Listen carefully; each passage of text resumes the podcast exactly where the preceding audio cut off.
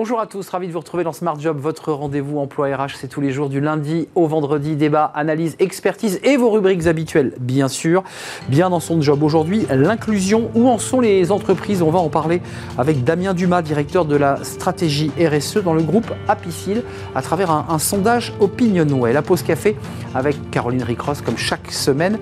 Euh, et puis dans le cercle RH aujourd'hui, avec un grand entretien avec le fondateur et président du Collège de Paris, qui est un groupe d'écoles. Euh, on parlera formation, insertion des demandeurs d'emploi, mais aussi des salariés. Il sera notre invité dans le cercle RH. Et puis pour terminer notre émission, fenêtre sur l'emploi, la formation des jeunes à l'honneur des jeunes alternants et stagiaires qui notent les entreprises. On en parlera avec David Alexandre Gava, label Engagement Jeune, c'est sa création. Il sera notre invité à la fin de l'émission. Tout de suite, c'est bien dans son job.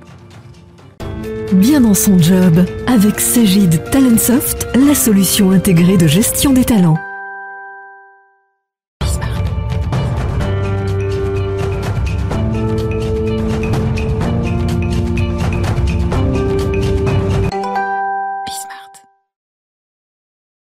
Bien dans son job et on parle de, l'inclusion. Alors c'est un mot un peu valise euh, qu'on utilise beaucoup, beaucoup, beaucoup en ce moment. On va essayer de, lui donner une définition peut-être un peu plus précise et où en sont justement les, les entreprises à propos de cette inclusion. Damien Dumas, merci d'être avec nous. Vous êtes le, directeur de la stratégie en charge de la RSE euh, au sein du groupe Apicil. Euh, quelques mots sur Apicil, c'est de la protection, c'est le care, c'est la bienveillance. Apicil est le troisième groupe de protection sociale, donc on exerce les métiers de retraite complémentaire, les régimes Agir Carco de l'assurance santé et prévoyance majoritairement pour les salariés d'entreprise, et puis toutes les solutions d'épargne pour préparer la retraite. 2180 euh, collaborateurs, peut-être 181, peut-être que vous avez embauché un collaborateur de plus aujourd'hui. Il euh, y, a cette volonté de, vous pencher très sérieusement sur ce mot inclusion, et puis bah, vous vous êtes penché à travers ce, baromètre euh, réalisé par Opinionway. D'abord, commençons par le début. on voit que la définition du mot inclusion, même si le handicap parmi les personnes interrogées arrive en tête. Il y a plein d'autres définitions données euh, par les Français interrogés hein, de ce mot inclusion. Alors, la, première bonne surprise d'un baromètre cette année, euh, c'était la deuxième édition, c'est de voir qu'aujourd'hui, il y a 80% des Français qui savent dire quelque chose sur l'inclusion. L'année dernière, c'était 60%. Donc la, compréhension de ce thème, le fait de dire bah, l'inclusion, c'est de faire en sorte que, toute la diversité soit, soit intégrée, eh ben, progresse et c'est une préoccupation de plus en plus importante. Et vous avez raison, l'inclusion de la diversité, la diversité, elle est très large. Hein. Ça peut être le handicap, euh, l'origine, mais rien que la différence homme-femme, euh, l'âge. Tout ça, ce sont des, critères à prendre en compte. Là, j'arrive assez bas hein, de, mémoire. Là, j'arrive euh, assez bas, effectivement, dans la perception. Le, côté origine et LGBT, important, et LGBT, couleur de peau, évidemment. De peau, et puis apparence. Physique, apparence physique qui, est ressortie cette année plus fortement que, que, les années précédentes. Je, je pense qu'il correspond à aussi des, regards de la société un peu différents. Euh, alors, ce qui est intéressant aussi dans, cette, euh, dans ce sondage, qui est un baromètre, il y a 84% des Français interrogés, donc qui sont sûrement des salariés ou des chefs d'entreprise d'ailleurs, estiment que les entreprises ont un rôle à jouer pour faire progresser l'inclusion de la société. Alors, on est tous d'accord, euh, concrètement, on fait comment? Alors concrètement, ce, sont effectivement un, ensemble d'actions et, pour être franc, c'était l'objectif aussi de, notre baromètre, de comprendre où les, citoyens nous attendaient. Alors les, actions principales hein, qui sont attendues euh, de la part des, citoyens, ben, c'est déjà de la sensibilisation, sensibilisation euh, des RH, sensibilisation des colorateurs, et je pense que ça c'est essentiel parce que on a naturellement tendance à prendre des gens qui sont comme nous dans les processus de recrutement. Et, concrètement, euh, avoir cette sensibilisation, cette compréhension des préjugés qu'on peut avoir systématiques ou des présupposés qu'on a systématiques et de savoir passer au-delà pour intégrer la diversité, c'est un élément important. éviter les biais éviter les biais. On, a vu ces chiffres-là apparaître à, l'écran sur le, recrutement, parce que avant d'être en charge de la, de la, stratégie RSE, vous étiez en charge de la gestion santé-prévoyance au sein du groupe, donc vous avez aussi une, vue panoramique sur ce qui se passe dans, cette grande entreprise.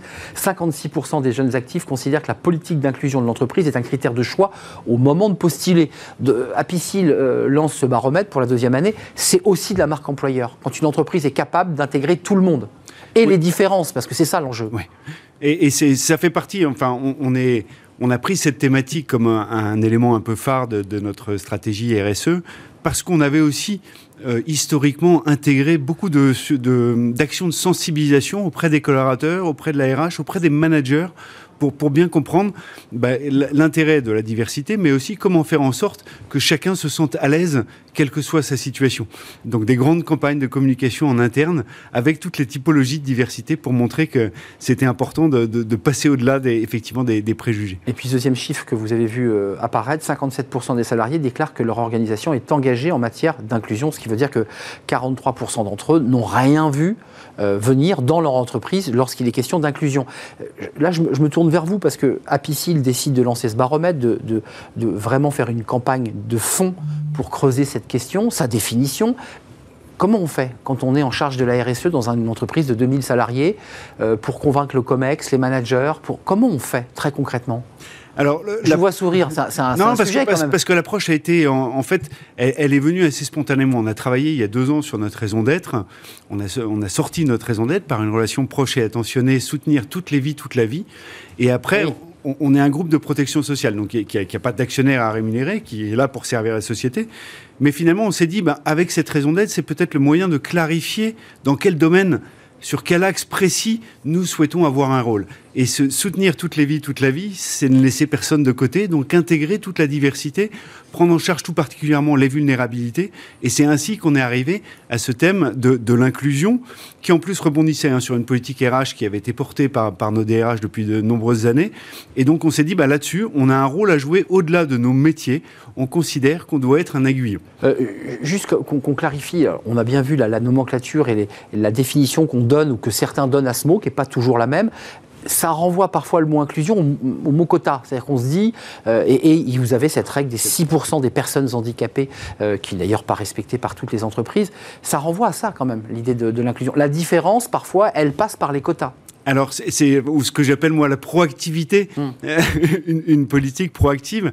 je pense que sur, le handicap, c'est absolument incontournable euh, parce que bah, c'est quand même un engagement de la part de l'entreprise. Hein. Il, faut, il faut y mettre des moyens, de la sensibilisation, mais aussi parfois des, moyens matériels ou de l'accompagnement, des adaptations de postes.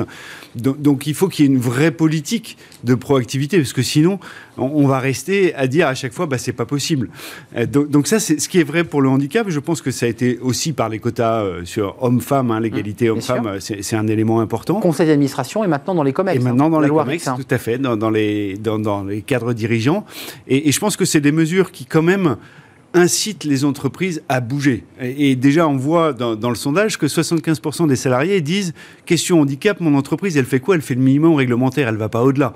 Donc, euh, donc si on n'avait pas ça, finalement, ça veut dire qu'il n'y aurait que 25% qui agiraient. Donc ça veut dire aussi que à la fois ce baromètre, le sondage et, l'attitude des salariés aiguillonnent aussi les stratégies d'entreprise. Mmh. Euh, ils sont tous ambassadeurs de leur entreprise et ça aide, j'imagine, certaines entreprises à, à, progresser sur ce, sur ce chemin. Euh, les atouts selon les salariés, toujours issus de votre baromètre euh, OpinionWay, euh, Apicil, 71% considèrent que l'inclusion est une richesse, 63% que l'inclusion est un facteur de performance et enfin 62% euh, que l'inclusion est un facteur d'innovation. Euh, la richesse, d'accord euh, La performance, expliquez-nous. Eh ben, je pense que c'est la capacité à regarder les choses différemment. Quand je disais tout à l'heure, on a tendance à recruter des gens pareils que nous. Bah, les gens pareils que nous, ils pensent comme nous. Et finalement, se laisser interpellé par un regard différent, c'est une première source de, richesse parce qu'on va regarder, euh, on va avoir un regard plus large sur chacune des problématiques. Donc ça nous fait grandir en quelque sorte. ça nous fait grandir, ça nous permet d'élargir la pensée. Et qui renvoie au facteur d'innovation. Oui. oui. Euh, c'est quoi l'idée? C'est que la différence crée de la richesse et donc euh, on est plus créatif, on est plus innovant? Oui encore une fois, on, va avoir des solutions proposées qui vont être différentes en fonction des, histoires, des particularités de chacun. Et donc, on va avoir un panorama de solutions qui va être plus large. Euh, comment vous faites, vous, euh, dans votre quotidien en charge de la RSE, parce que c'est un poste important chez Apicil.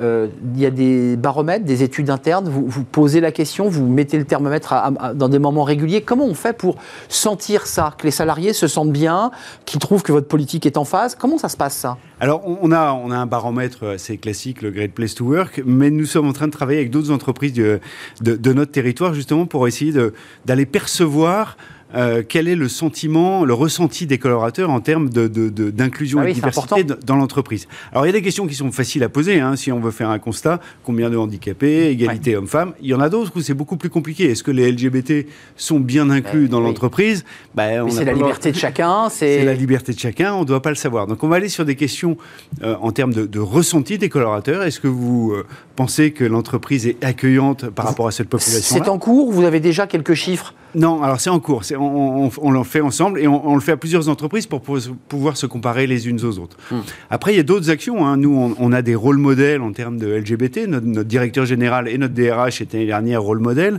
Cette année, c'est notre directeur des, affaires sociales. Rôle modèle, c'est. Alors, rôle modèle, c'est euh, bah, je, je, je, suis euh, favorable et j'affirme euh, publiquement le fait hmm. que je suis pour avoir euh, des euh, LGBT au sein de mon entreprise, soit parce que je le suis moi-même, soit parce que je le supporte. Hein. donc, euh, entre les différentes personnes que je vous ai Donc, j'accepte la différence. J'accepte la différence et, je l'affiche. Et je l'affiche. Et je l'affiche. C'est un peu dire, donner un exemple à d'autres personnes dans cette même situation, de dire, bah, tu as le droit de le dire, tu peux le dire. Regarde, le DRH, il, s'affirme comme LGBT et, euh, et, ça ne lui pose aucun souci. Juste ce, mot, on l'a peu entendu sur ce plateau dans Smart Job. Rôle moteur, ça veut dire quoi? C'est un communiqué Rôle modèle. rôle modèle, on fait une visio devant son iPhone. Comment on fait pour le dire?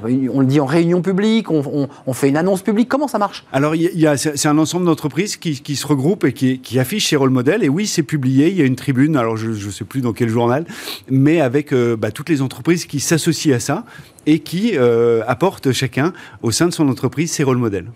Euh, merci d'être venu nous rendre visite avec sous le bras votre euh, étude Opinionway. Et puis peut-être vous viendrez nous reparler, euh, Damien Dumas, bah, de, de, ces travaux que vous faites pour faire un petit peu avancer, pour essayer de sentir au plus près le ressenti des 2000, presque 200 collaborateurs de, chez Apicil, troisième groupe de, prévoyance. merci de nous avoir rendu visite, Damien Dumas, en charge de la stratégie RSE au sein du, groupe Apicil bah, depuis quoi, 2019 Oui. C'est ça, je ne dis pas de bêtises. Merci Damien, merci de nous avoir rendu visite fait une petite pause café, ça arrive aussi chez Apicil.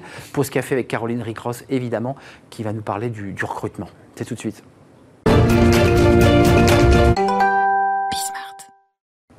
Une petite pause, une pause café avec Caroline Ricross. Bonjour Caroline. Bonjour Arnaud, ça va? Comment ça va? Très bien. On ne s'est pas vu pendant une semaine, hein? Oui, quand même. Ah oui, c'est pas rien. Euh, pas de café. Euh, aujourd'hui, on s'intéresse aux nouvelles méthodes de recrutement. Et là, vous nous avez concocté, euh, déniché des, méthodes un peu extravagantes. Complètement. lancer de frisbee, serious games ou encore des apéros. Vous allez voir, hein, ce n'est pas une plaisanterie. Les recruteurs, Arnaud, utilisent tous les moyens pour séduire les candidats.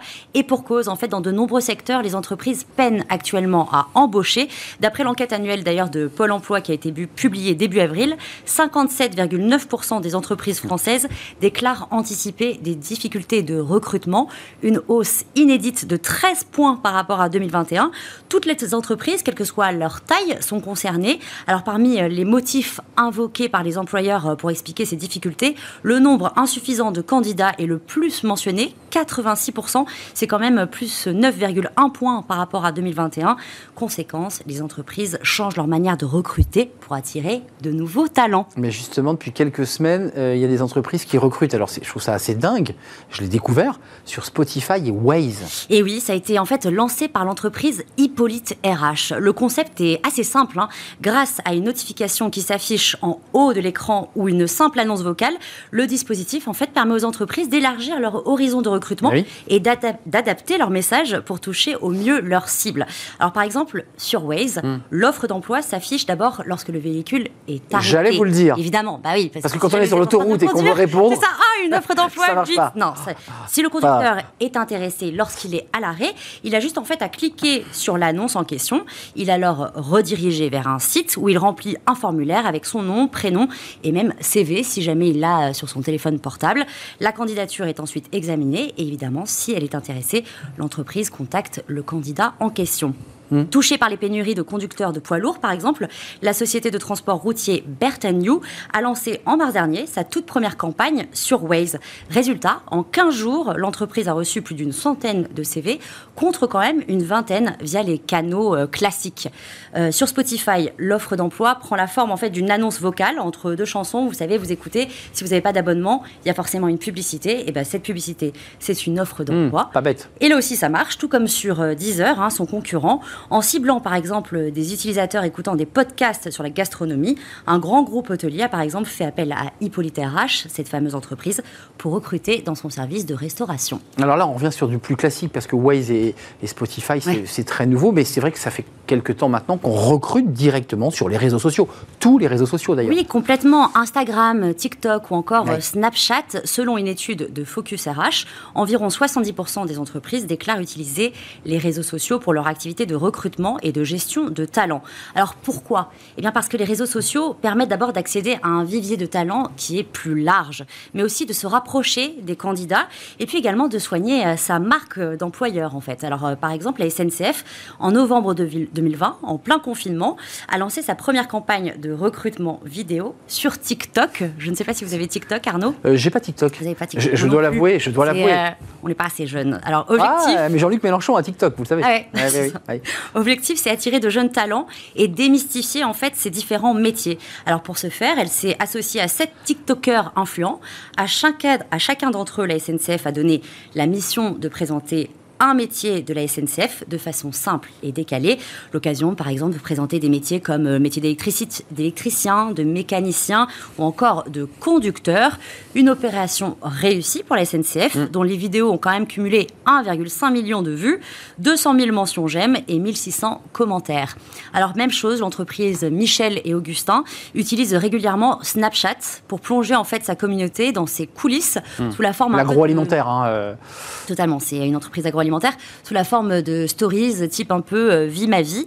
Elle montre donc les coulisses de l'entreprise, une journée type, les événements internes, les témoignages de collaborateurs. Snapchat est d'ailleurs devenu une véritable vitrine de la marque. Outre les réseaux sociaux, on a également Tinder, vous en mmh. avez déjà parlé euh, sur, sur Smart Job, Vinted ou encore Twitch sont aussi désormais des canaux pour décrocher un emploi, des canaux utilisés pour les spécialistes de l'intérim comme Proman ou encore Manpower. Et puis, à côté du CV, de la lettre de motivation, on en parle beaucoup sur ce plateau, bah, certains euh, innovent, inventent et, créent des méthodes complètement atypiques de recrutement. C'est ça, je vous en parlais en début de chronique, comme par exemple le jeu vidéo. Ce dernier peut servir aux entreprises, en fait, à repérer chez des candidats certaines qualités qu'un CV ou un entretien d'embauche ne permettent pas de déceler euh, tout de suite, hein. comme par exemple l'autonomie ou encore euh, la facilité de s'adapter à l'entreprise. Conséquence, quelques entreprises l'utilisent dans leur phase de recrutement en complément quand même des euh, outils classiques comme le CV et l'entretien euh, d'embauche. L'enseigne Bio The Barn va également plus loin. L'entreprise organise des journées qui mêlent des ateliers et lancer de frisbee pour recruter ses futurs employés. Là aussi, en fait, l'idée est ah d'identifier un peu les valeurs de la personne. Est-ce que c'est ça? Est-ce que la hmm. personne est vraiment dans la compétition? Est-ce que la personne a de l'empathie avec les gens? Enfin voilà, ça permet de. Donc à travers un de frisbee, on, arrive à. Alors je sais pas je sais pas comment ça fonctionne. D'accord. Mais oui, apparemment. D'autres entreprises comme L'Oréal ou encore Danone développent des jeux en ligne qui permettent aux candidats qui souhaitent postuler à une offre d'emploi de s'immerger dans l'organisation pour y découvrir en fait les différents métiers de l'entreprise. Ce sont des serious games. Passer cette étape, le candidat ou la candidate peut postuler à l'offre d'emploi. Et puis aux ah, c'est une première étape vers le. D'accord. D'abord il y a ça, et ensuite on peut enfin postuler à l'offre d'emploi. Aux États-Unis, MGM Resorts mm. International, c'est un groupe qui possède de nombreux hôtels et des casinos mm. dans le pays, a décidé d'innover dans sa manière de recruter pour tenter en fait de réduire le turnover dans ses équipes avec un casque de réalité virtuelle. Les candidats en fait sont tout de suite plongés dans le monde des casinos et en fait l'objectif c'est de savoir si oui ou non ils sont faits pour travailler dans ce secteur utilisation des jeux vidéo, les serious games ou encore le casque de réalité virtuelle, des nouveaux outils en fait de recrutement, qui certes permettent de dénicher des nouveaux talents, mais quand même Arnaud qui montre également une certaine frilosité quand même hein, des employeurs. Recruter, oui, mais le bon candidat et tout de suite. Il faut que le Festival de Cannes se mette sur les réseaux sociaux. Vous avez vu qu'ils cherchent euh, énormément de, de, salariés euh, pour la, durée du festival et ils ne les trouvent pas. Euh, peut-être qu'ils sont déjà sur tous les réseaux, peut-être qu'ils vont jeter des frisbees pour, sur la plage pour essayer de trouver le, bon candidat. Merci Caroline Ricross d'être venue nous rendre visite. On fait une courte pause. On s'intéresse au cerclérage dans notre débat, eh bien, à l'histoire d'une entreprise, le Collège de Paris. son président, son fondateur est là. C'est un groupe d'écoles. Il viendra nous parler de sa stratégie, de la formation, de l'alternance mais aussi la formation des demandeurs d'emploi. C'est un sujet éminemment important. Il est notre invité dans le cercle RH juste après la pause.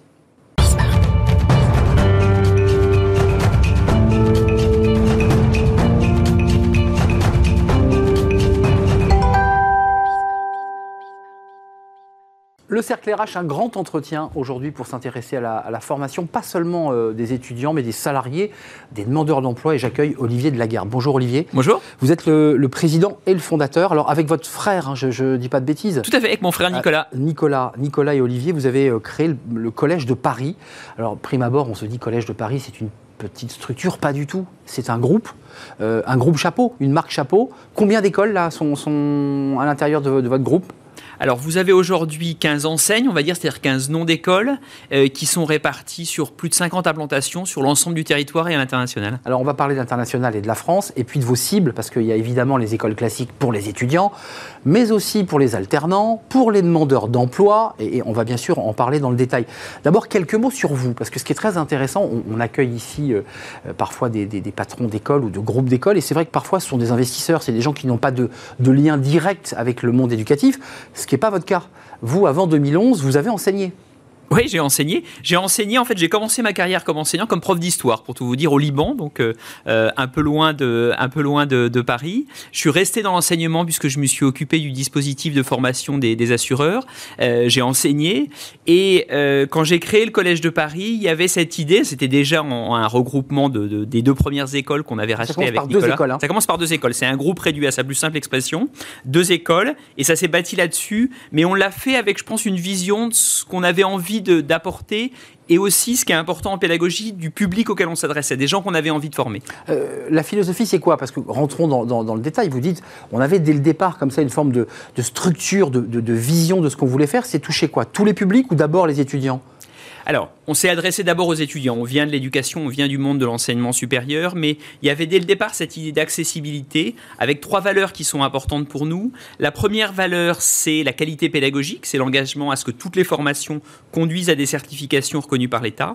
La deuxième valeur, c'est l'ouverture internationale avec l'avion qui doit fonctionner dans les deux sens. On accueille des étudiants internationaux, on aide nos étudiants à bouger à l'étranger. Et la troisième, c'est l'accompagnement individualisé vers l'emploi. L'idée qu'une formation, elle répond à des ambitions des volontés, des projets qui sont ceux des étudiants et qui sont, euh, qui sont individuels et qu'on doit accompagner au mieux. Et puis progressivement, en partant du public des jeunes, qui reste aujourd'hui encore le, gros de nos troupes, euh, on s'est étendu vers les adultes et aussi bien vers les salariés que vers les demandeurs d'emploi. Alors il y, a un papier aujourd'hui, euh, d'ailleurs un, un édito de Patrick Artus, l'économiste, dans, les colonnes de l'Express, et qui, soulève un point et qui vous impacte très directement. Il dit le problème aujourd'hui sur les sujets politiques, puisqu'on sort d'une élection présidentielle, c'est pas réellement le pouvoir d'achat, c'est pas réellement tout cela. Il dit c'est le problème de l'employabilité. Si on règle ce problème de l'employabilité tout au long de la vie, on a réglé une grande partie du problème. Mais vous êtes un des acteurs de cette question de l'employabilité. Il faut accompagner le plus possible les salariés euh, et les demandeurs d'emploi pour qu'ils puissent retrouver un emploi. C'est ça l'enjeu. Oui, parce que en fait, en travaillant dans l'éducation et l'information, vous êtes à l'articulation entre, euh, d'une part, ce qu'ont les gens ont envie de faire, euh, le, les, envies, les désirs de, formation, d'avenir, d'emploi, et d'autre part, ce dont le secteur économique a besoin, le besoin de, de main-d'œuvre. Et en fait, on voit pendant longtemps, on a parlé des problèmes de, de comme quelque chose d'un peu insoluble, et en s'intéressant beaucoup à euh, comment on crée plus d'emplois, comment on crée de la croissance, dans quel secteur, etc. Et aujourd'hui, on voit que l'enjeu, c'est un enjeu d'adéquation. En fait, ce qu'il faut, c'est arriver à amener les populations qui sont en recherche d'emploi, alors certains de manière très éloignée, d'autres de manière plus proche, et puis les besoins de main-d'œuvre qui en ce moment sont colossaux dans plein de secteurs. Et c'est en fait ces mariages, le métier de nos conseillers formation, c'est de faire des mariages entre les deux, entre des profils et des emplois. Et en fait, la formation, c'est rendre cette, cette connexion possible euh, Restons sur les demandeurs d'emploi, puisqu'on parlera ensuite de, je dirais, vos ambitions et de la réalité à l'étranger, parce que vous avez des, antennes un peu partout dans le monde, États-Unis, l'Inde, l'Asie. Euh, vous nous parlerez de la Chine d'ailleurs, parce que je crois que vous avez une petite anecdote assez, assez amusante. Euh, mais pour les demandeurs d'emploi, comment on va les chercher? Comment vous créez une synergie? Est-ce que vous allez à Pôle emploi? Comment se passe le moment où ce demandeur d'emploi va intégrer le groupe? Alors, vous avez d'abord, il faut le dire, une espèce de millefeuille administratif avec beaucoup de structures, euh, souvent portées par des gens très efficaces. Donc, il faut arriver à se mettre euh, un peu isolé. Donc, il faut arriver à se mettre en connexion avec tout ça. On a récemment développé avec une structure qui est dans le groupe qui s'appelle Asofac euh, des systèmes de maraude numérique. Donc, on va sur les réseaux sociaux, dans des univers plus ou moins virtuels pour essayer de capter des demandeurs d'emploi. Et vous leur posez la question avez-vous besoin d'une formation?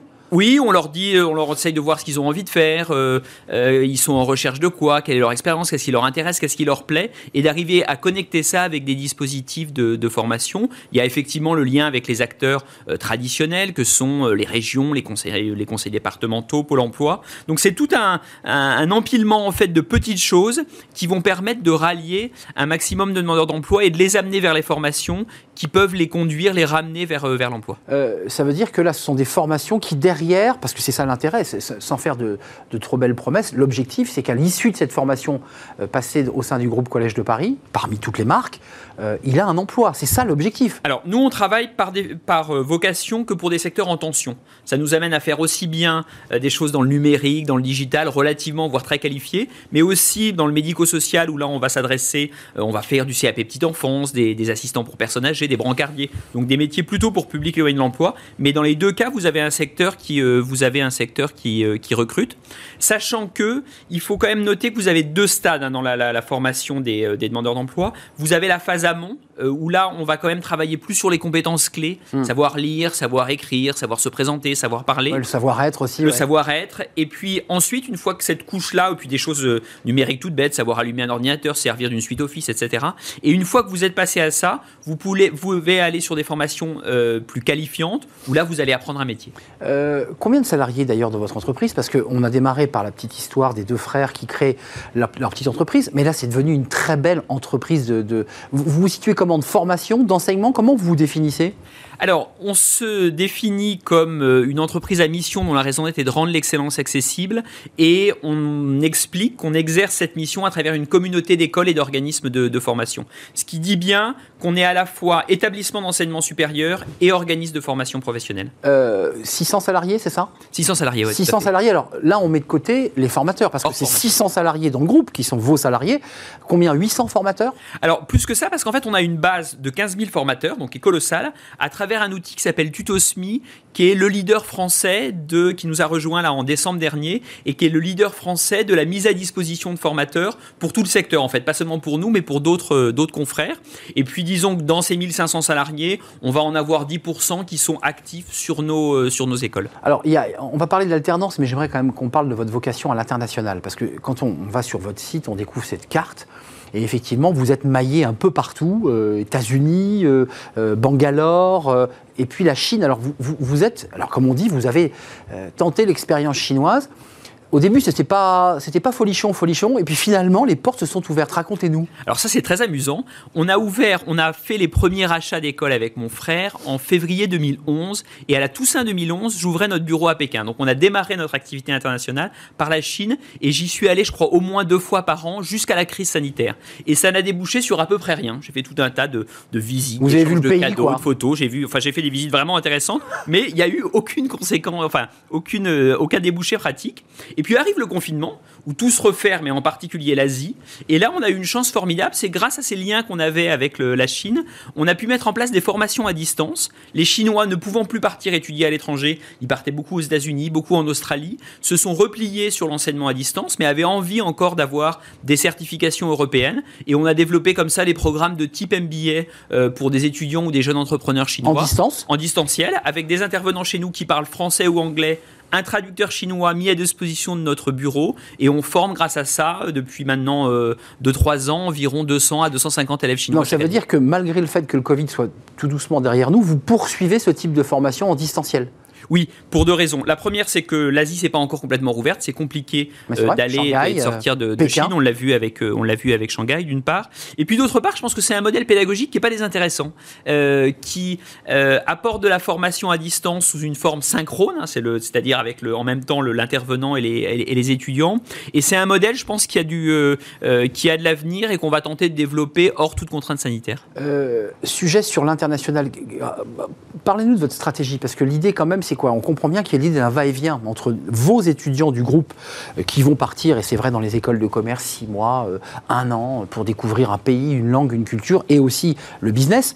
Euh, mais ça marche dans l'autre sens. C'est ça aussi votre idée, c'est qu'il y ait vraiment un, croisement et que l'école soit un groupe international. C'est ça l'objectif. Oui, initialement, l'objectif, c'était d'utiliser l'attrait de la France pour les étudiants internationaux, en particulier en provenance des pays émergents, comme étant un levier de développement. Et puis de plus en plus, on s'est mis à déployer nos certifications professionnelles à l'étranger, euh, bah, grâce à des systèmes, on va dire, de quasi-franchise, ou des systèmes de partenariat, ou des doubles diplômes. Oui, parce que vous vous installez dans des universités, vous ne construisez pas le bâtiment Collège de Paris, hein. vous, vous rentrez de plein pied dans une université euh, en Inde, je, pense à Bangalore ou Exactement.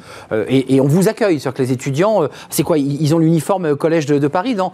Pas, Quand même pas. Alors l'uniforme, pas encore, encore qu'on a un partenaire africain qui avait tenté ça, mais globalement, non. L'idée, c'est que nous, on va apporter du contenu, des référentiels pédagogiques, dans des universités ou des écoles qui existent déjà, qui ont des étudiants, euh, qui ont besoin, qui ont des étudiants qui sont en demande de certification européenne ou en l'occurrence euh, ou en l'occurrence française, et on va euh, voilà apporter tous les contenus pédagogiques qui vont permettre de déployer cette formation dans le dans le pays dans les pays où on va. Alors juste une question avant qu'on parle d'alternance, je ne peux pas m'empêcher de vous la poser. Ça vous manque pas d'enseigner, ça vous manque pas le contact avec les élèves? Parce que maintenant vous êtes un chef d'entreprise. À la tête d'une belle entreprise, d'un groupe, vous avez 600 salariés, enfin bref, vous pilotez une grosse entreprise, ça vous manque pas l'enseignement, la classe, la transmission ou vous continuez d'une autre manière à le faire finalement alors déjà, c'est un truc qui est important pour moi dans notre campus principal qui est dans la Grande Arche de la Défense et j'ai laissé mon bureau euh, au milieu des étudiants parce qu'il y, a déjà une manière concrète de voir ça, c'est que j'en vois, euh, j'en vois tous les jours et ça c'est une première chose qui est positive.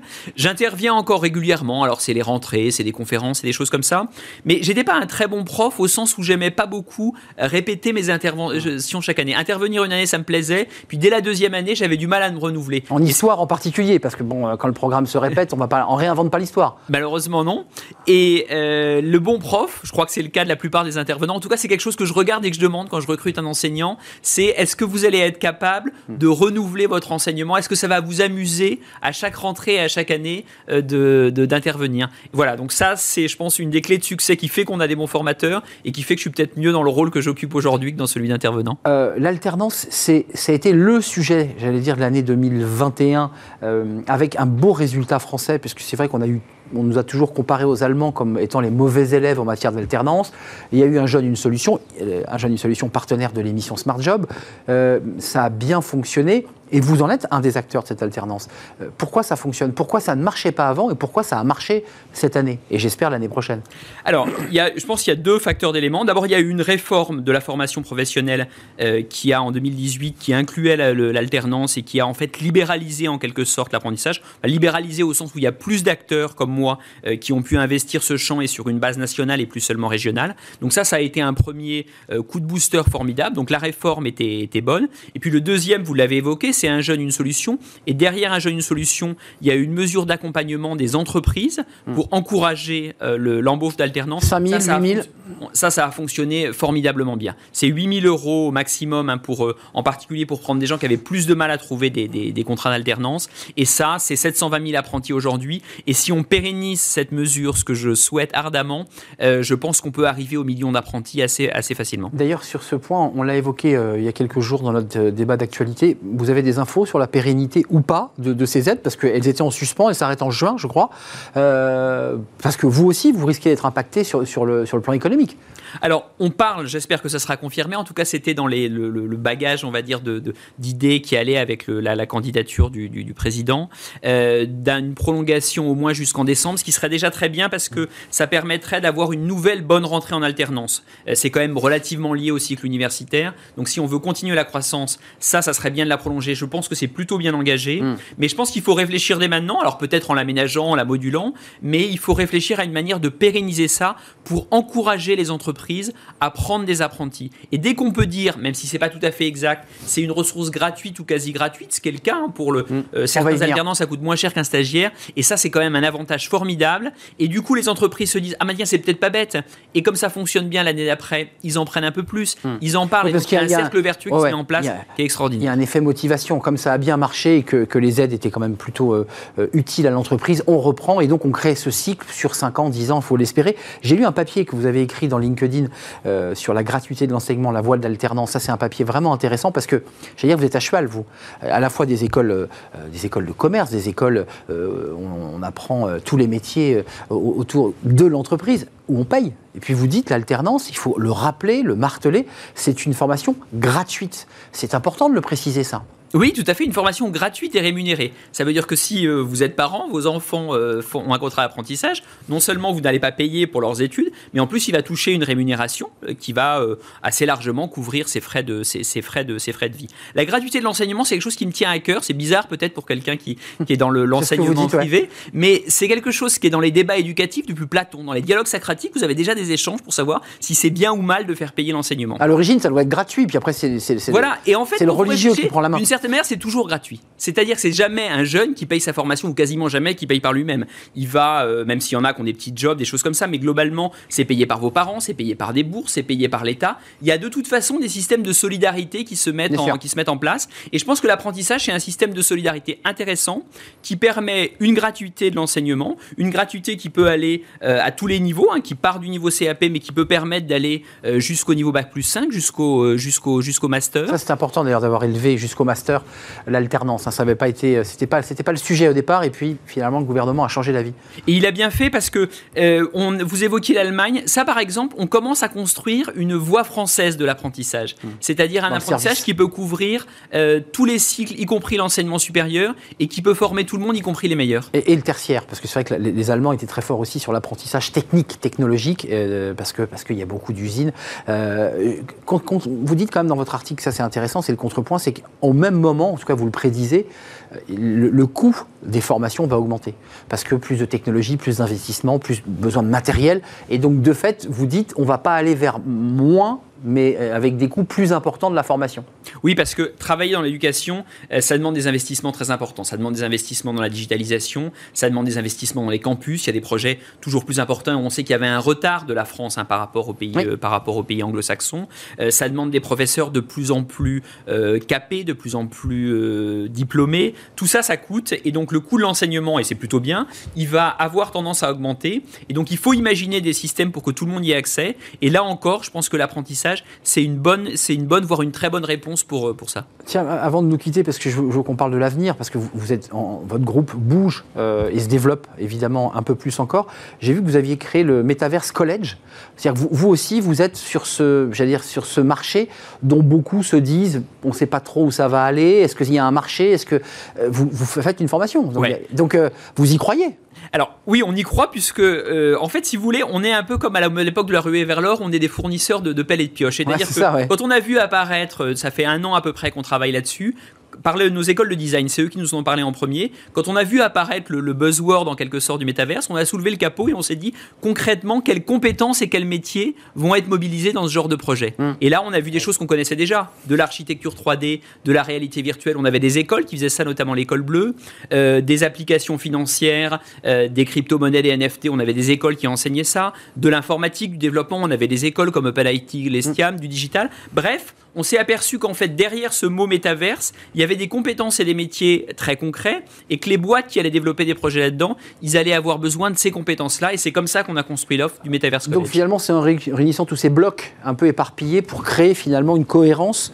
Parce que le métaverse, évidemment, il y a beaucoup d'entreprises qui aujourd'hui achètent des terrains, euh, commencent à, à créer du virtuel en achetant des, des territoires, en imaginant qu'on fera du business. Donc vous y croyez. C'est intéressant de- de- d'entendre un, un- un formateur, enfin la tête. Vous, vous croyez à ce, à- à ce marché possible? Je crois que c'est un gisement d'emploi. Oui. Je, je suis convaincu que c'est un gisement de, d'emploi. Dès que vous avez du projet, euh, dès que vous avez des entreprises comme Meta qui investissent des sommes importantes là-dessus, derrière il va falloir des compétences et donc il va y avoir des besoins de, des, des besoins d'emploi. Tiens, d'ailleurs, hier, on faisait une émission pendant, pendant que je tiens à le patron d'un groupe qui, qui a des milliers d'étudiants demandeurs d'emploi, mais aussi salariés, parce que vous avez aussi des, des salariés qui se, qui se forment. euh, on avait un débat sur l'orthographe. Euh, vous faites partie de, de ces rigoristes, vous avez été prof d'histoire, donc j'imagine rigoureux sur l'orthographe. Euh, vous les voyez, ces étudiants, ces salariés, dont le niveau d'orthographe baisse? Est-ce que ça vous choque? Est-ce que vous, mettez des moyens sur la table pour dire je veux plus d'étudiants qui fassent 10 fautes euh, par mail? Alors c'est amusant parce que le, globalement, je suis de ceux qui pensent que contrairement à ce qu'on dit, le niveau baisse pas. Parce que Ah. depuis le temps où on dit le niveau baisse, si l'humanité baissait aussi vite que on dit ça depuis Cicéron, on serait déjà revenu à l'âge des cavernes. Sauf, et ça les gens qui font la recherche en pédagogie reconnaissent, il y a un domaine où le niveau a, a- ouais, c'est vraiment décalé, c'est effectivement le, c'est effectivement l'orthographe. Ah. Donc il y a pas mal de, de, de choses comme le certificat Voltaire, comme ce que ce qu'ont Tout à fait fait. les- euh, le, le Robert aussi a fait des choses pour certifier le niveau de le, niveau Mais d'orthographe. vous le constatez, c'est-à-dire que tous vos directeurs et tous les formateurs avec qui vous avez des échanges, parce que forcément vous avez des remontées d'informations, vous disent euh, j'ai parfois des difficultés sur la, la qualité euh, euh, lexicale d'écriture, d'orthographe. Alors moi, ce qui m'inquiète plus là où on a des remontées, c'est quand les, dif- les difficultés de, de syntaxe, les, difficultés à exprimer clairement une idée. Parce que À l'écrit ou à l'oral d'ailleurs. Le- oui, parce que l'orthographe, vous avez un paradoxe. Vous avez un niveau spontané d'orthographe qui a baissé.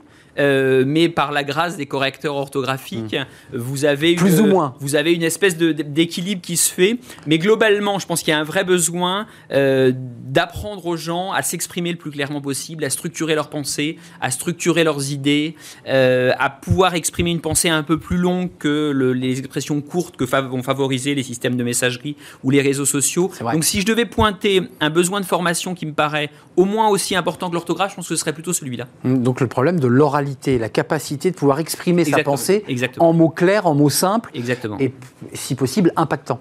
Si possible impactant. Juste avant de nous quitter, c'était ma dernière question ou mon avant-dernière. Euh, il va où ce collège de Paris? Collège, collège de Paris, ça fait bien sûr référence euh, au college, enfin au mot anglais, euh, qui est une- une- un grade. Euh, c'est bien cela, hein. Oui, c'est ça. Ça fait à la fois référence à l'univers universitaire anglo-saxon, les collèges anglo-saxons, comme vous l'avez bien dit, et en même temps au collège médiévaux. Le- la vrai. Sorbonne s'appelle le collège Robert de Sorbonne. Qui était comme des ambassades, il faut le hein, C'était Oui, des zones. euh, C'était en fait c'était des zones franches et c'était des zones qui étaient des communautés de maîtres et d'élèves. Alors où est-ce qu'on va essayer d'emmener ça?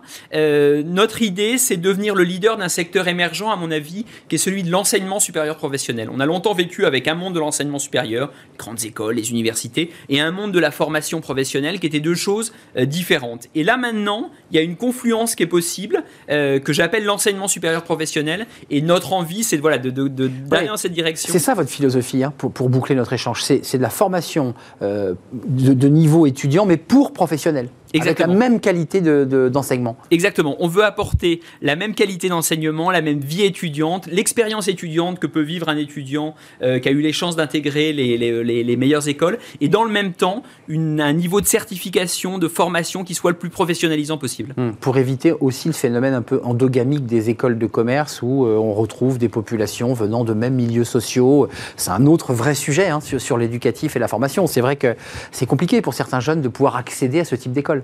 Et oui, c'est pour ça que je reviens sur l'apprentissage, mais on se rend Bah pas ouais. compte à quel point c'est un levier de diversité formidable. Euh, je dis pas que ça résout tous les problèmes, enfin les questions d'inclusion, les problèmes euh, dans les quartiers, les- tout- tous ces trucs-là, euh, quand on offre aux gens des formations gratuites et rémunérées qui mènent à des certifications supérieures, on règle quand même une partie importante de ces difficultés. Euh, Olivier de la Garde, ultime et dernière question. Il va où votre groupe? Vous l'emmenez où? C'est quoi dans, dans 10 ans le, le- le- le groupe Collège de Paris? Parce que vous, avez déjà, vous êtes déjà en train de vous projeter la preuve, euh, Metaverse College.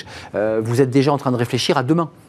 J'aimerais être le leader de l'enseignement supérieur professionnel, donc je suis encore euh, parmi les relativement gros un challenger, donc il y, a- il y a une vocation au leadership. J'aimerais être présent, euh, comme je le suis aujourd'hui, sur toutes les grandes régions et tous les continents, mais l'étape d'après, ça serait d'y être en propre. On a été assez agile à l'international, avec beaucoup de partenariats. Maintenant, voilà, on connaît, on connaît ça, donc on va pouvoir s'y implanter en propre, et puis voilà, être très fort dans, euh, dans le sous-continent indien, en Afrique, en Amérique latine là où il y a des bassins euh, de population, de demande, et idéalement arriver à faire que tout ce monde-là soit interconnecté. Ça fait quoi au Collège de Paris quand on est dans le monde? Parce que vous voyagez beaucoup à travers tous- les sites euh, où vous êtes implanté. C'est une marque qui, qui- qui- qui plaît encore. Il y a encore ce rêve quand on dit Collège de Paris pour les étudiants euh, du monde entier qui rentrent dans, dans vos écoles. Ça fait rêver encore? Paris, c'est certain. Euh, la France, euh, la, la France également. Et derrière, vous avez euh, l'idée du vieux continent, c'est le terme à la mode pour parler de l'Europe, mais qui garde une puissance de, de qualité de formation, de réputation du savoir. et qui va conserver. Alors, on peut parler de, de- de déclin, mais au fond,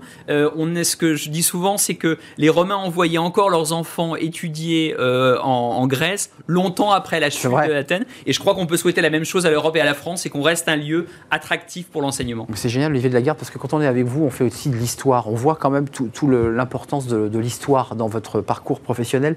Merci d'être venu nous, nous rendre visite pour nous parler de, de votre groupe, euh, le Collège de Paris, 600 salariés, euh, et un groupe à vocation internationale, euh, redisons-le, euh, Asie, Pékin, euh, l'Afrique, je crois que c'est le Sénégal, me, me semble-t-il, je dis une bêtise. Le Cameroun Le aussi. Cameroun. Merci Olivier de Lagarde à la tête du Collège de Paris. Tout de suite, fenêtre sur l'emploi. Tiens, on parle des jeunes, bah, des jeunes qui justement notent les entreprises. Ils ont été alternants ou en stage, mais ils mettent des notes et ça va donner un label. On en parle tout de suite. Fenêtre sur l'emploi avec Now Jobs, l'application qui simplifie vos recrutements.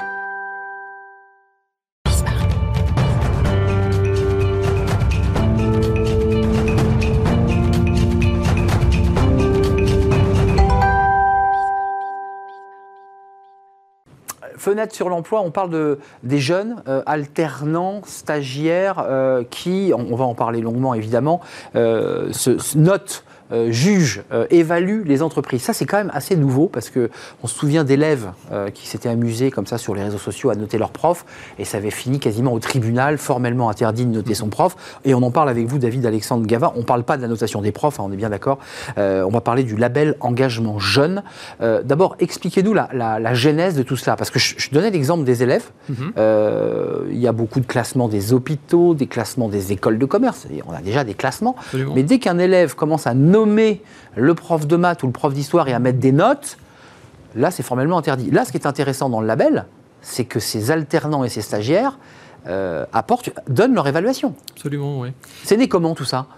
En fait, c'est né dans le cadre du projet Engagement Jeune, qui est euh, la plateforme sociale qui permet en fait aux entreprises de rester en contact avec les jeunes qu'elles ont formés à travers euh, stage ou alternance et que malheureusement elles ne peuvent pas embaucher à un moment donné, notamment au sortir du jeune de sa formation. Alors c'est une euh, plateforme qui a été créée dans une logique complètement RSE. D'ailleurs, toutes les entreprises qui utilisent Engagement Jeune l'ont vraiment positionné dans leur politique de RSE. Et en fait, ça a été lancé parce qu'on s'est aperçu que la plupart des entreprises finalement sélectionnaient bien, attiraient bien, recrutaient bien, bien, faisaient bien monter. les Gérer gens en mal le- Mais c'est la fin la effectivement sortie. du processus, voilà, où là il manque quelque chose. Donc on s'est dit, bah, restons en contact avec les jeunes à travers euh, finalement une plateforme électronique où les entreprises vont pouvoir les inviter. Euh, elles peuvent ensuite aller repuiser dans ce vivier de talent qui a été finalement acculturé, donc qui connaît très bien l'entreprise et qui serait très content de revenir, euh, parce qu'ils sortent au moment où parfois il n'y a pas les postes pour eux. Alors l'autre avantage de la plateforme, c'est de pouvoir mettre les, tous ces jeunes en fait en contact avec l'écosystème de l'entreprise. Sous-entendu, je suis grand groupe, je, malheureusement je ne peux pas te garder, en revanche je t'aide à rebondir au sein de mon écosystème, euh, y compris de façon beaucoup plus élargie. euh, 3000 jeunes ont répondu au, au sondage, on est bien d'accord Absolument, mais 50 000 sont, sont euh, accompagnés par la plateforme. Voilà, donc on les garde pendant un temps donné. D'ailleurs, ce sont eux qui décident du temps, euh, du temps pour lequel ils souhaitent continuer à utiliser la plateforme. Effectivement, un peu plus de 3000 ont répondu. Et vous vouliez la méthode peut-être? Ouais, la méthode, le questionnaire, parce que euh, donc ils répondent, ils acceptent de répondre. Absolument. On leur pose des questions précises sur quoi? Sur la manière dont ils ont été accompagnés, encadrés. Qu'est-ce qu'on leur demande? Alors, il y a huit dimensions qui sont étudiées. Euh, et effectivement, on va leur poser un certain nombre de questions. Alors, des questions avec des gradients de 1 sur 10, qui nous permet ensuite de comparer les entreprises. On pourra parler justement de l'output tout à l'heure. Oui. Et puis ensuite, on va aller creuser sur chacune de ces dimensions. Alors, les dimensions, je vous les cite pas toutes, mais en gros, elles vont de comment je me suis senti euh, recruté, quelle a été mon expérience en termes d'intégration, euh, quid de mes conditions de travail, est-ce que mon tuteur a été à la hauteur ou pas, comment j'ai vécu la politique sociale de l'entreprise, etc. Voilà. Donc, on va poser des questions sur ces grandes dimensions, puis ensuite on va aller, euh, on va aller détailler. Donc c'est très intéressant ça, parce que juste un détail, le jeune qui répond et qui accepte de répondre, c'est sous la base de l'anonymat. Parce que quand l'entreprise récupère ce retour, il ne faut pas qu'elle ait euh, Gilles Dubois, euh, dont elle se rappelle très bien, et qu'elle va dire bah, je ne vais pas le reprendre vu ce qu'il dit sur moi. Vous voyez ce que je veux dire Tout à fait. C'est anonyme. Hein C'est absolument anonyme, oui. Alors comment ça marche? Alors d'abord, c'est euh, c'est un tiers de confiance qui questionne, donc cet engagement jeune, c'est pas l'entreprise. Et donc là, les jeunes vont souvent être beaucoup plus directs, beaucoup plus cash. hein. Si l'entreprise leur pose des questions euh, quelques semaines avant qu'ils quittent l'entreprise, forcément, Douceur, euh, prudence. il y a des chances. Voilà. Là, c'est un tiers de confiance qui pose des questions. Donc, ils peuvent se lâcher. Couvert de l'anonymat. Donc effectivement, ils sont très cash et ils peuvent absolument se lâcher. Et c'est l'objectif. Sinon, on n'apprend rien. Bien sûr. Donc les jeunes Bien sûr. On anonymise toutes les réponses, on va comme ça attendre jusqu'à la fin de l'année, on va stocker ces réponses, on va s'assurer avec un, un moyen de jeton informatique que les jeunes ne puissent répondre qu'une et une seule fois, et c'est bien uniquement les jeunes invités par l'entreprise qui vont pouvoir répondre. C'est pas des jeunes qui passent euh, sur le net et qui répondent à un questionnaire Oui. sur une entreprise qu'ils connaissent pas. Ouais, qui n'aurait aucun sens et qui, qui, qui, qui finalement déformerait finalement votre étude. Absolument. Alors l'entreprise a moyen de segmenter également euh, en disant voilà moi ce qui m'intéresse c'est euh, de, de, de splitter les jeunes par zone géographique ou par euh, ou par filiale. hein. Comme ça derrière on a des résultats qui peuvent être beaucoup plus fins. Et ça permet de cibler, de voir que sur une filiale, on a eu un très bon accueil alternant ou stagiaire. Absolument. Sur une autre, on est plus faible. Exactement. Donc c'est un indicateur. Absolument, oui. On split également par, euh, par sexe. hein. Aujourd'hui, on sait que bah, dans certaines entreprises, on a beaucoup de mal à recruter euh, des filles dans l'industrie, par exemple, Ou ou de des tech. garçons ailleurs, ou dans la tech, effectivement. Donc ça permet de voir également quelle est la perception euh, par, par genre, finalement, sur, euh, sur, euh, bah, sur la façon dont ils ont vécu l'entreprise. Qu'on soit bien, bien clair, hein, vous nous l'avez dit dès le départ, je prenais l'exemple des, élèves qui ont noté certains profs et ça s'est arrêté très rapidement. Mmh. Euh, là, c'est l'entreprise qui est demandeuse. Elle, c'est ça en fait, elle vous dit, moi j'ai besoin d'être challengé, je veux savoir où ça, où ça pêche. C'est ça. Hein.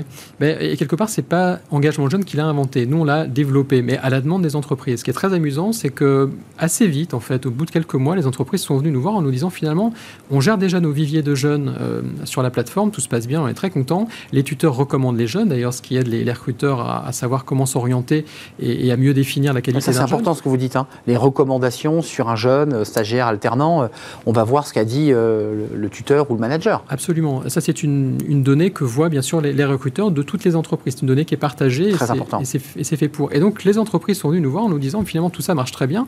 Qu'est-ce qui nous empêcherait de poser quelques questions aux jeunes pour pouvoir finalement à la fois nous benchmarker par rapport à d'autres entreprises euh, et puis valider ce qui colle ou ce qui colle pas. Euh, avant de voir le, palmarès, parce qu'il y a quand même 28 euh, entreprises donc, qui ont reçu le label, on est d'accord, on va citer quelques marques, on va les, on va les citer, mais qu'est-ce qui ressort d'une manière générale, puisque c'est anonyme, que les jeunes, vous nous dites qu'ils se lâchent, qu'ils ont plus de liberté de ton Qu'est-ce qui ressort Quelles sont les grandes tendances, les critiques ou les, difficultés qu'ils ont reçues ou les éléments positifs d'ailleurs? Oui, ça c'est très dépendant d'une entreprise à l'autre. C'est pour ça que c'est vraiment intéressant de regarder euh, vraiment compagnie par compagnie.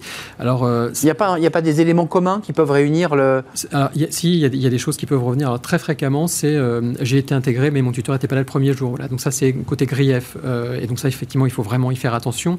donc le stagiaire se retrouve tout seul ou le tout seul perdu ou l'alternant. Ça, ça, peut arriver. Vous récupérez par un bout de l'équipe, mais c'est pas toujours bien vécu vécu. marque de confiance et marque de voilà d'attention, de, respect, euh, être là le premier jour. Autre chose qui, ressortait, alors beaucoup plus les années précédentes. Hein, le label, on l'a démarré en 2016, donc maintenant il a, il y a quelques années de, donc vous avez un recul. Et donc on a du recul et on a presque une vue un peu barométrique. Hein, les entreprises qui sont qui, s'y sont mises depuis le début voient maintenant l'évolution en, creux ou en force, plutôt en force, bien sûr, en s'appuyant sur l'étude euh, de leur de leur politique. Euh, autre point qui, revient assez, enfin qui revenait assez fréquemment au démarrage, que je vois beaucoup moins maintenant dans les études, c'est euh, j'arrive mais mon badge n'est pas prêt, mon PC n'est pas prêt. toutes les questions d'organisation, quoi. Exactement. je, suis, je, suis, dans le hall, je suis assis sur le fauteuil, je peux pas rentrer. Ouais, ça, c'était assez fréquent au démarrage. On le voit beaucoup moins aujourd'hui. Parce que c'est assez agaçant, c'est vrai. C'est clair. on, a, l'impression qu'on n'est pas attendu, quoi. Absolument. Euh, et ça, ça, c'est travaillé. Vous voyez l'évolution depuis 2016 sur la façon dont on accueille les, ces jeunes qui attendent beaucoup, j'imagine, de, ce premier jour. Et, c'est absolument. Et c'est ça, c'est vraiment un des deux gros bénéfices, on va dire, de, ce type d'études. Le premier, c'est de s'améliorer en continu, c'est-à-dire que sur un sur un graphe, l'étude qu'on rend, d'ailleurs, elle fait plus d'une centaine de slides, donc euh, elle est vraiment extrêmement détaillée. On rend l'entièreté des verbatims euh, avec les fautes d'orthographe, tout est dedans. Hum, les fameuses fautes d'orthographe. Il y en a on en parle depuis quelques jours sur le plateau. on, on les corrige pas voilà, donc c'est vraiment euh, brut de fonderie, on, rend, euh, mais on, donne également un certain nombre d'analyses. Donc le premier point, c'est euh, sur la base de ce que tout, ce que vous disent vos jeunes. Certaines entreprises d'ailleurs font des, des POC, hein, donc des, tests quelque part, ils vont mettre en place une méthodologie, un processus, dans un bout d'organisation. Ils vont attendre la mesure via l'enquête et donc le retour des jeunes pour se dire, bah, finalement, ça marche bien, je généralise. Ou à contrario, bon, ça marche pas bien, mais on pense que c'est une bonne idée, il faut la creuser, on va continuer à l'améliorer, mm. ou bien non, c'était pas une bonne idée, on l'arrête. 35 euh, entreprises qui avaient candidaté, on est bien d'accord. 28 reçoivent un, label employeur de choix. Et puis ce qui est intéressant, c'est les items, puisqu'ensuite il y a des items où il, se révèle.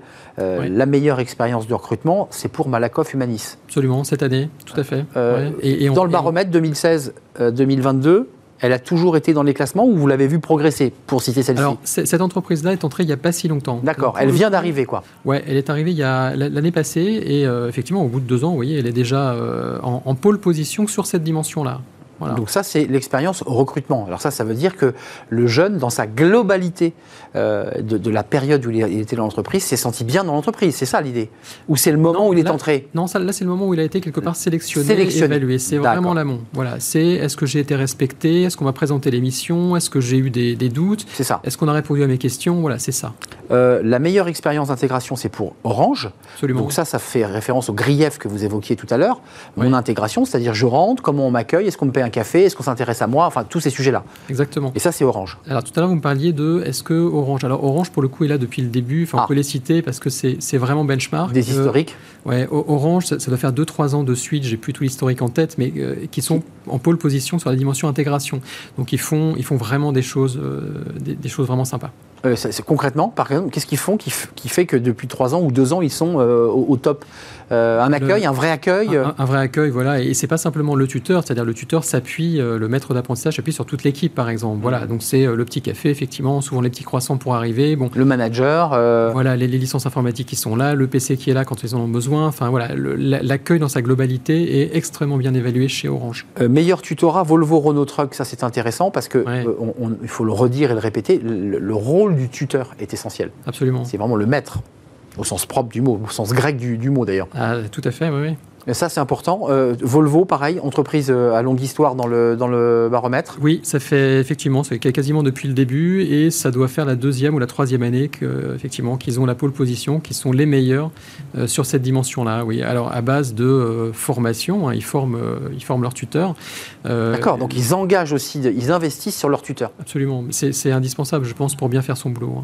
hein. La meilleure politique RH, c'est Saint-Gobain. Ouais. La me- les, les meilleures conditions de travail, AG2R, la mondiale. Mhm. Juste une question d'ordre méthodologique. On ne peut pas être à la fois le meilleur, euh, la meilleure expérience recrutement, mais en même temps avoir les meilleures conditions de travail. Si. Si, si, on pourrait. On pourrait, ça s'est- c'est déjà passé- arrivé. Ça s'est passé dans, le- dans le passé, effectivement. Certaines entreprises ont trusté euh, les, les- les meilleures places dans, dans deux classements. Et puis enfin. c'est- Et c'est la vie, et c'est très bien. Et donc ça veut dire qu'il y a des entreprises qui peuvent aussi truster plusieurs, euh, plusieurs meilleurs euh, quelque chose. Oui. D'ailleurs, on, essaye de les mettre en contact. hein. Euh, Celles qui veulent progresser parce que bah, elles voient qu'elles sont en creux sur une dimension donnée, euh, on essaye bien sûr de les mettre, euh, de les mettre en contact avec les très bonnes. hein. Et puis je voudrais pas oublier, oublier le groupe AXA. Oui, Bah oui, bah, il faut quand même, parce que là c'est des items par, par thématique, oui. mais le groupe AXA, qui est, qui est le- c'est un des secteurs du- de, de l'assurance, Assurance. Euh, lui, c'est la meilleure évaluation globale. Et ça, c'est la Oui. première fois. Ça, c'est la première fois, effectivement, pour AXA. Ouais. Euh, bah, c'est pareil, il y a- enfin, je ne peux pas le faire ici, mais on pourrait lire les verbatims qui sont, euh, qui sont assez exceptionnels pour tous ces groupes-là. D'ailleurs, pour tous ceux qui sont labellisés, hein, euh, c'est pas parce qu'on est deuxième qu'on est mauvais. hein. On, est, on est quand même très bon quand on a le Ouais, c'est label. ce que je veux dire. ouais. Euh, Même troisième, ça reste aussi quand même des, des- des gens qui sont bien notés par, par les. Juste un mot avant de nous quitter. Ouais. Ça, fait- ça recèle quand même de la marque employeur. Tous ces jeunes sont des ambassadeurs potentiels et aussi colportent l'image de l'entreprise à l'extérieur. C'est c'est important ça pour eux. Ça, c'est le deuxième objectif. Là, vous Ah me ouais. rattrapez sur ce que je voulais vous dire tout à l'heure. C'est alors. En- ce moment, enfin, on le voit, il y a une, une grosse tension sur le marché de l'emploi là depuis en gros euh, la, la fin de l'été. Hmm. Euh, les entreprises, elles ont absolument intérêt à attirer. Voilà, le label, ça garantit via un tiers de confiance que l'entreprise elle est effectivement jeune accueillante. Alors ça sert pour des jeunes diplômés, mais ça sert aussi pour fournir ces campagnes d'alternants à former. Euh, avant de nous quitter, dans la proportion des, des répondants, des fameux 3000 répondants, on est plus des répondants alternants ou stagiaires ou ça, ça s'équilibre? Parce que les, les alternants, c'est un enjeu, j'allais dire, presque plus fort que le stagiaire. Le- Mhm. Il est en formation et dans l'entreprise rémunéré, donc c'est très différent quand même. Très, euh, On lui demande pas la même chose. Non, c'est clair. Bah, au- Aujourd'hui, les répondants, c'est 80% d'alternants, 20% de stagiaires. Voilà, donc effectivement, il y a un poids supérieur aux alternants. Et un poids, et puis évidemment, j'imagine une mobilisation aussi. Non pas qu'il faille oublier les stagiaires, mais l'alternant euh, est un potentiel CDD, CDI en général qui suit euh, et qui va vivre dans l'entreprise. Donc, euh, C'est l'objectif. Et sinon, Engagement Jeune est là justement pour les recueillir et les partager. Et les- je, je voudrais reciter la- la- le site hein, www.engagement-jeune avec un s.com Mhm. qui permet d'avoir ce vivier de, de stagiaires, d'alternants, qui permet aussi d'avoir les évaluations, il faut le redire, Mhm. qui permet de, de voir concrètement euh, la qualité de la personne. Merci. Et, et- et sur lequel le recrutement est gratuit. Donc PME, ETI, start-up, grand groupe, Oui, allez-y, c'est gratuit. c'est important parce que c'est c'est souvent un coût le recrutement pour les petites entreprises. Et là, vous pouvez aller sur www.engagement-jeune avec un s.com. Merci à vous, David, Alexandre Gava. Merci à vous de nous avoir suivis. L'émission est terminée. C'était un vrai plaisir de partager ce moment avec vous. Merci à toute l'équipe. Merci à Lauriane pour la réalisation. Merci à Amanda pour le son. Merci à Fanny Griesmer. Merci à Lily et merci à Carla. C'est une équipe de femmes aujourd'hui en régie. Je serai là demain. Bye bye.